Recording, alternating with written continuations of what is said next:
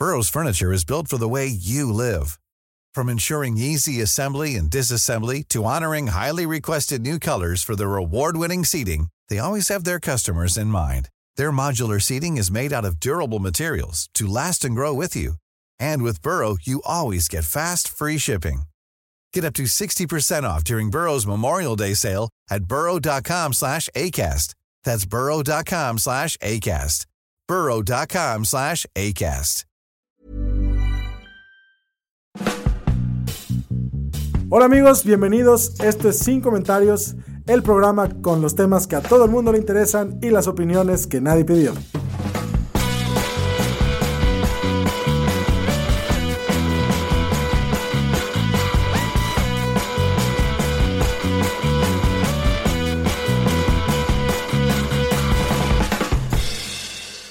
Bienvenidos a Sin Comentarios, el programa donde a veces, a veces aprendes algo, ¿no, Lalo Flores? A veces, muy esporádicamente, diría Pero, yo. lo- pero aprendes, pero aprendes. O sea, Hoy, es- hoy es uno de esos días. la vida es una tómbola, hoy es uno de esos días. Tenemos un invitado muy especial, Agustín del Castillo. Hola Agustín, ¿cómo estás? Muy bien, Fernanda, muy bien, Lalo. Eh, pues aquí justamente a la expectativa de, de este importante tema con el que vamos a, del que vamos a platicar. Ahora, Agustín es un periodista eh, tapatío. Si eres tapatío, nada más haces periodismo de, de acá local. Soy tapatío desde Sí, mi de primer día de origen, vida. Así de es. origen. Entonces, es un tapatío de origen haciendo periodismo de lo que sucede acá en la región. Y hace poco, bueno, ¿hace cuánto? Es que ya la vida se va a tiempos muy raros, a principios de abril, ¿no? Fue Publicaste, fines, fines de marzo, principios de abril, sí. publicó un artículo muy interesante en El País. Ay, qué internacional. Órale. Además de tragaños, es internacional. Sí, pues. Les vamos a compartir el link, pero se llama Las comunidades de la Sierra Madre Occidental, renes de la guerra entre cárteles. Y, y se me hizo brutal. O sea, hasta aquí vamos a llegar con los chistecitos, porque, o Sí. sea, a grandes rasgos, ¿qué está sucediendo, Agustín, en la zona? Pues en la zona están viviendo de facto en un, en un estado distinto al que se supone que vivimos los mexicanos. Est- Estamos hablando de territorios controlados, eh, en una parte por alguno de los dos cárteles que encuentran frontera justamente ahí, que sería el cártel de Sinaloa hacia la costa, de la sierra hacia la costa, al norte, y de la sierra hacia adentro de la zona continental y al sur, que sería el cártel Jalisco Nueva Generación. Ahora, ¿Por qué es especial el caso específico de la frontera? Porque la frontera específicamente se la están disputando de una forma muy brutal y esto está generando un gravísimo problema a la calidad de vida, a la seguridad, a, los derechos humanos de los pobladores de esa frontera, que son la frontera, para que la gente se dé una idea, es la frontera, el norte de Jalisco, lo que sería la zona de Mezquitic, Huecuquilla, que hace frontera con Zacatecas, con Durango y con Nayarit. Son cuatro estados los que se encuentran ahí. Si de forma normal las fronteras estatales suelen estar mal vigiladas y mal gestionadas, en este caso es peor porque en realidad se ejerce el control territorial desde hace muchos años por alguno de los cárteles. Tradicionalmente en la parte norte, el cártel de Sinaloa. Lo que estamos viendo es que el cártel Jalisco Nueva Generación quiere empujar hacia la costa el cártel de Sinaloa y apoderarse de ese corredor. Ok, saquen por favor todos Google Maps, busquen geográficamente de la extensión de territorio que se está refiriendo Agustín para que entiendan la magnitud de este problema. Para que lo ubiquen en el mapa, es la parte de Jalisco que tiene como tres deditos, ¿verdad, Agustín? Exactamente. Huejuquilla sería el dedito que está más hacia el poniente y más al norte. El segundo dedito sería Mezquitic y el, te- y el tercer, que sería ya como una especie de, de dedos eh, doblados, es la parte de Huejuca. Ahí se encuentran Jalisco y Zacatecas y, en, y hacia el poniente, lo que yo decía, Huejuquilla, es donde choca Durango y además Huejuquilla también colinda con Nayarit. Entonces es un corredor donde además hay que señalar, viven tres etnias, tres grupos indígenas muy representativos de México, los Odam o, o los Odam son los de Durango, los los coras o nayeris de Nayarit, es el nombre de Nayarit, de hecho, eh, los coras, y los huicholes o birrárica de Jalisco y Nayarit. Por otro tipo de razones, antes era solamente Jalisco, ahora ya están desplazados. De hecho, tienen comunidad en Durango incluso, por cuestiones de, movimientos de tierras que ha habido el último siglo. Y los huicholes que están en la parte de Durango son partes de las víctimas de esta guerra eh, en, el caso pues del enfrentamiento tan cruento entre el cártel Jalisco y el cártel Sinaloa. O sea, son comunidades a las que históricamente no les ha ido bien. Exactamente, pero fíjate, por lo menos en el pasado, eh, cuando había control de un solo grupo y cuando no era tan cruenta la guerra de los cárteles, de hecho, estoy remontándome a los 80, 90, la economía de la marihuana particularmente generaba beneficios a las poblaciones de Nayarit, de Durango y de y esa franjita del norte de Jalisco. A Jalisco mucho menos porque hay que decir que los Virárica se mantuvieron más al margen del tema de las drogas con, de forma mucho más eficaz que sus vecinos y hasta ahora están viviendo realmente un impacto fuerte de, de la guerra de las drogas. Pero en el pasado, cuando eran grupos criminales más bien ilegales, no había tanta muerte, no había tanta violencia, pues era parte de la economía irregular de la sierra que permitía incluso que esta marginación en la que han vivido siempre por estar en territorios muy accidentados, muy alejados, sin infraestructura, sin relevancia en términos económicos, porque no había ahí una mina de oro, no había petróleo, no había cosas que le interesa a la, a la gran economía urbana, pues vivían entonces de la economía de las drogas. El problema es que después de 2003, sobre todo, el, el, tema de los cambios geopolíticos que implicó el atentado de las Torres Gemelas, eh, pues el narco en México se hizo muy fuerte y ya fue un negocio de muchos millones de dólares y entonces se hizo más violento también. Hay un negocio más grande que disputar y se hizo más grande el negocio, pero además más democrático en el sentido de que se incorporó muchísima más gente y entonces se convirtió realmente en un problema de violencia a una escala que no se había presentado jamás. O sea, es, la, ambición y el crecimiento lo que está detonando este conflicto. ¿Qué rol está tomando el gobierno federal y el los gobiernos eh, estatales ante este problema? Mira, eh, ha sido, sobre todo los últimos años, de espectadores. De repente hay incursiones de policías o de la Guardia Nacional y sobre todo la policía local, en el caso de Durango, en el caso de Jalisco, Zacatecas, les ha ido muy mal porque van mal pertrechados los policías, porque las caravanas que, o sea, los ejércitos privados que logran levantar los cárteles son muy superiores en términos de elementos, en términos de equipamiento, en términos de vehículos, que los que levantan las policías estatales. Entonces, a cada rato, eh, cíclicamente... pues estás jugando así a las patadas con alguien que está más preparado que tú.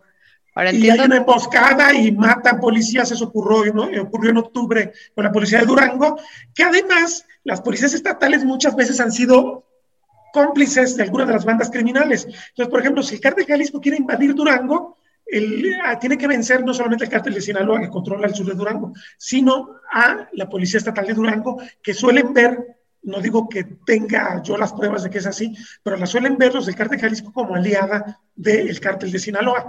Las policías municipales del lado de Jalisco están en gran medida controladas por el cártel Jalisco. Eh, la lectura es entonces al revés. Entonces, Desgraciadamente un desgaste impresionante para los gobiernos estatales este pequeñísimo problema. Sí, y para, las, y para los gobiernos municipales es peor, porque los gobiernos municipales están controlados totalmente por, los Y con cero presupuesto, cero visibilidad ante medios, cero interés del público general, ¿no? De hecho, eh, y esto lo tengo por revelaciones que me hicieron algunos alcaldes de la zona norte de Jalisco, el grupo criminal que ahí controla, que es el CAR de Jalisco Nueva Generación, impone al jefe de la policía. No, me sorprende. yo fui a la zona a fines de marzo y tuve que tocar base con presidentes municipales y les dije, vamos a ir a la zona a hacer un reportaje, en este caso, eh, mi papel dentro de la televisión de Canal 44 de la UDG, y me dijo el presidente municipal, uno de los presidentes municipales, no voy a ventanearlo porque pues de por sí la pasan mal. Sí, oye, no. Y me dice, qué bueno que me avisa para yo avisar.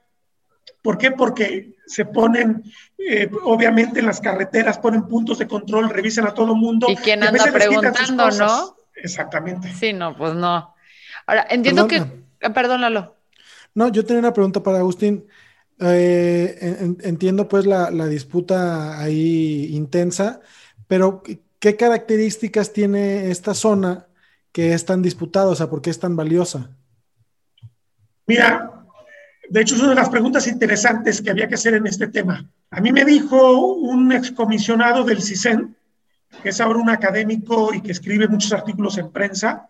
Eh, él, escribió un libro que se llama La historia del narcotráfico en México. Guillermo Valdés Castellano se llama. Eh, eh, esta obra que publicó Aguilar se llama Historia del narcotráfico en México. Es un hombre muy bien informado y estuvo de algún modo trabajando en la administración de Felipe Calderón conoce el tema, conoce el tema de la, de la violencia en las diferentes zonas y él lo entrevisté para la noticia que publicamos en el país y estaba perplejo porque me dice, esa zona no tiene ningún valor es una zona que se puede prescindir perfectamente porque no tienes que pasar por ahí la droga. Tú dijeras, estás peleando por, por un espacio en el cual eh, pues es vital para que puedas comunicar, llevar los cargamentos de droga hacia el norte.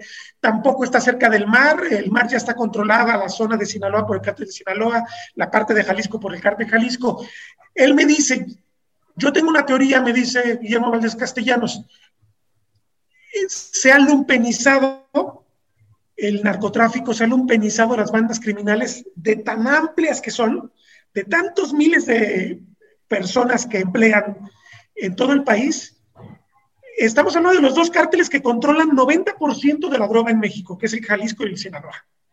Pero esa zona ni siquiera como producción de, marihuana, que además la marihuana tiene otro tipo de contextos ya, porque ya se produce legalmente en muchas partes del mundo. La amapola se derrumbó su precio de unos tres o cuatro años para acá y ha generado muchísimos problemas económicos en Guerrero y en esta región, que era una región amapolera también. Entonces dice, lo que estamos viendo es que se están peleando por el control del territorio para extorsionar, para cobrar impuestos de guerra, para secuestrar, para obligar a la gente a que se pliegue a sus condiciones, para dar un permiso para que se tale el bosque, para dar un permiso para un cambio de suelo. O sea, son el poder fáctico que está realmente ejerciendo el control de la zona. Entonces, lo que me comentaba Guillermo Valdés es que la zona se está disputando para la morralla que se disputan los sicarios y no porque sea un alto interés ni para el cártel de Sinaloa ni para el cártel Jalisco. A ver, dicho simple, así como si fuera corrupción traducida a gobierno, es como cuando los inspectores de ayuntamiento que sacan la mordidita de, ah, he vuelto a ver para el otro lado con que cerraste hoy más tarde o algo así, eh, que se ponen ambiciosos, es ese tipo de ambición de poco a poquito ir ganando territorio y poco a poquito ir ganando de tu eh, para tu bolsillo porque esto ya está tan grande que, quieres más y ya no hay para qué. Sobre todo es como tener ejércitos de mercenarios grandes que necesitan tener estímulos la guerra con mercenarios siempre ha sido así, cómo cobro, cómo, ten, cómo eh, eh, los mercenarios hacían pillajes en las poblaciones a las que entraban. Sería una lógica de esta. No tengo yo, no, te no voy a desviar mis recursos, que son muchos de estos dos cárteles en el mercado de las drogas que están disputando, para alimentar a todos los ejércitos que en algún momento son mi reserva para enfrentar las cosas importantes que tengo que enfrentar como, como grupo empresarial criminal.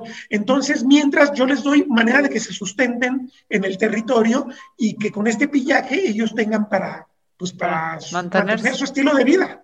Exactamente, y ya si necesito un refuerzo en algún punto que sí es importante, como Puerto Vallarta, como Mazatlán, como Tijuana, como Ciudad de México, como Guadalajara, yo traigo a estos grupos a, a los territorios verdaderamente valiosos y los pongo a trabajar para mí. Y esto, esto es muy importante porque en algunos momentos me dicen los presidentes municipales de la zona norte como que se suelta el control territorial, no están todo el tiempo poniendo retenes los, eh, los cárteles en las carreteras y parece que se van a otros lados a trabajar.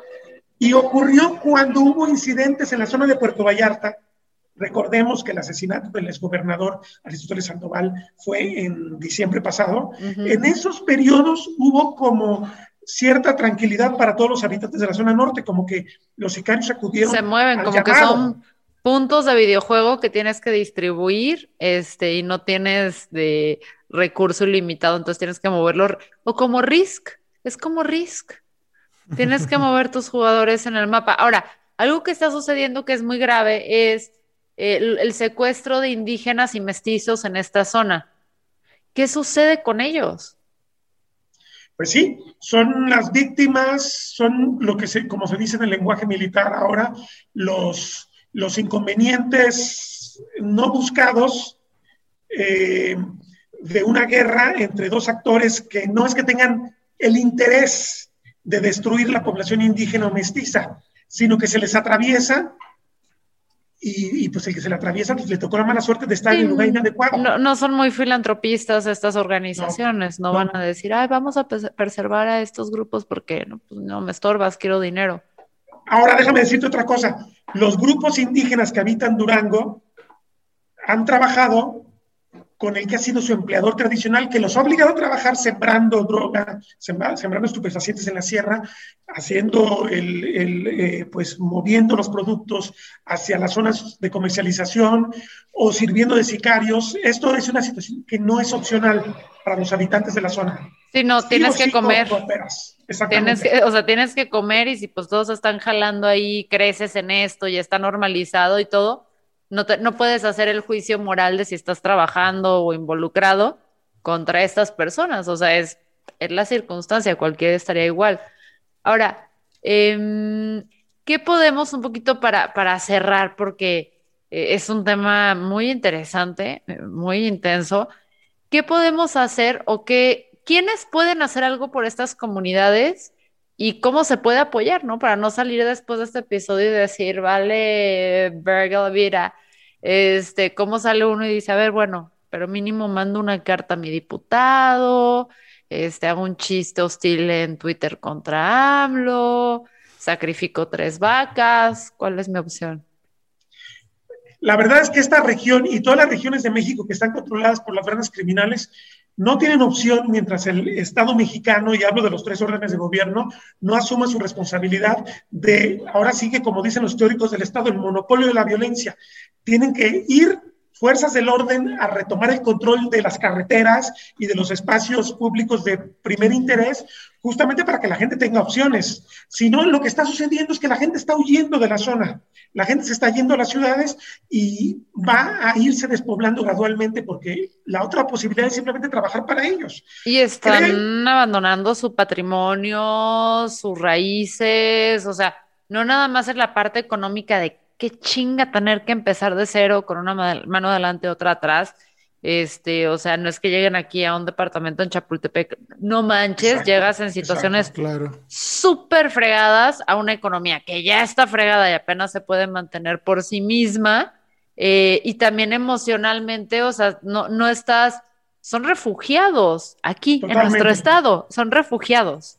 Exactamente, exactamente. Tiene que haber una presión. A ver, la oportunidad quizás sea que estamos en un periodo electoral y habría que exigirle a los candidatos a diputados un compromiso para que lleven ante la tribuna del Congreso y hay una manera de presionar para que el presupuesto de seguridad se utilice realmente para recuperar, no solamente por el lado de la violencia organizada, sino por el lado también evidentemente del rescate social. Vamos llevando proyectos productivos, vamos llevando rescate social para que la zona reciba subsidios, que hay muchos subsidios por ahí que se están presumiendo, vamos llevándolo con los tepehuanos, con los cobras, con los huicholes, para que empiecen a haber opciones, vamos llevando maestros, vamos llevando opciones de salud, porque todo esto lo controla el narco, entonces necesitamos quitarle la iniciativa a los grupos criminales y eso solamente se va a lograr cuando el gobierno establezca programas ambiciosos para recuperar el control territorial y el rescate social de la zona.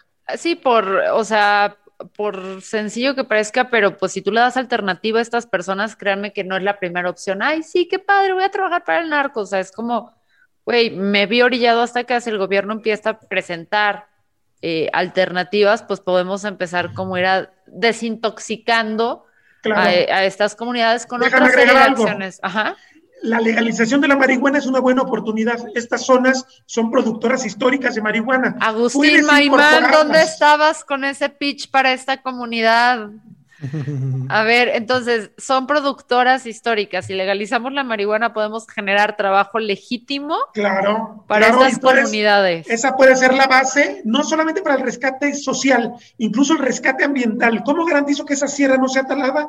Vemos oportunidades por el lado de la marihuana y que la gente se dedica a lo que ya sabe, porque lo sabía hace 40 años, lo hacían ya en paz, que regrese la paz y que todo esto se comercialice, se garantice una calidad y tengan acceso a los mercados. Es una buena oportunidad si se hace en serio el tema de la de la Este es un pitch súper fácil de vender, Agustín. Mira, de aquí la gente se tiene que ir con dos mensajes. Uno, empezarle a exigir a, la- a los futuros eh, regidores y que van a tener que estar ahí activos, empezarles a- y este, presidentes municipales, etcétera, y actual gobernador también, aunque él ahorita todavía no esté, no esté para, para, para que lo juzguen. Bueno, De siempre hecho, son cuatro. son cuatro gobernadores los que están involucrados en esto. Entonces tenemos que a cada quien en su estado hagan sus tareas, empujen para allá, ya que queden, empujen para que sí propongan realmente algo que tenga una solución a este tema y a la par se empujan por la legalización de la marihuana. Y es importante.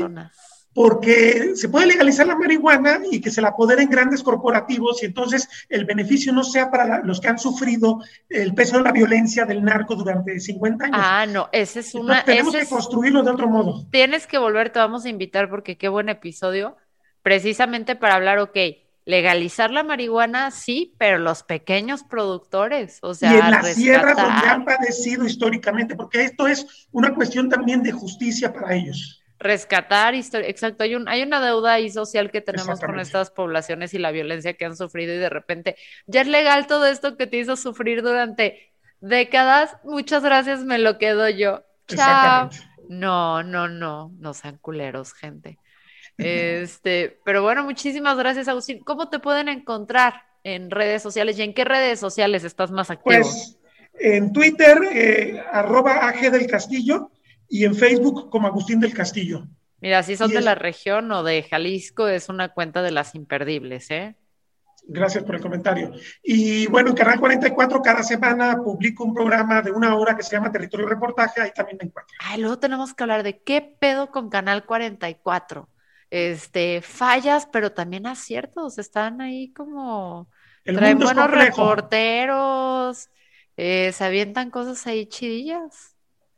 Gracias por el comentario. Te digo, el mundo es complejo y eso lo demuestra Canal 44. Sí, o sea, llevan unos cuantos años que tú dices, mira, mira, concisos, bien, me gusta. Eh, pero bueno, ahí tenemos varias pláticas pendientes. De acuerdo. Lalo, ¿cómo te fuiste? ¿Sientes que, que tu cerebro Nah, pues- como que se nutrió?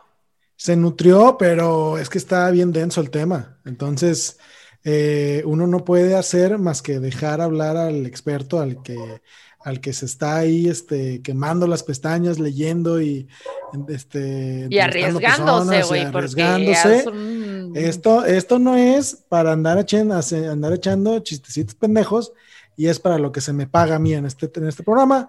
Entonces, por eso, Kaiser, ¿ves? Kaiser está, diciendo- Kaiser está súper enojado que dice, ¿quién le paga a este? Nadie le paga, tranquilo, nadie le paga, nada más está hablando por hablar.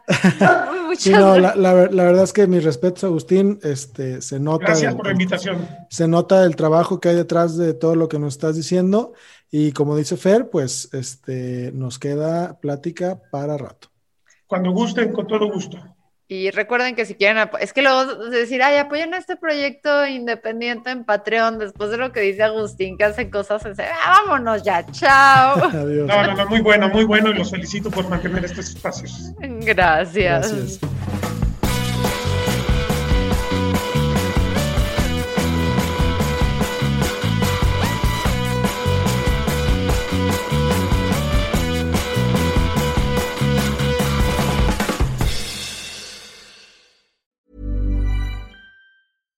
When you make decisions for your company, you look for the no brainers. And if you have a lot of mailing to do, stamps.com is the ultimate no brainer. It streamlines your processes to make your business more efficient, which makes you less busy. Mail checks, invoices, legal documents, and everything you need to keep your business running with stamps.com.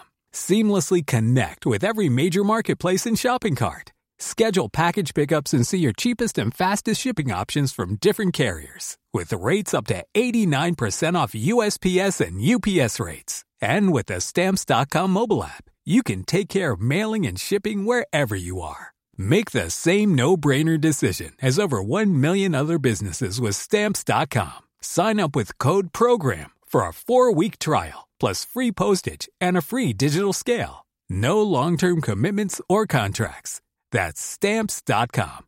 Code PROGRAM.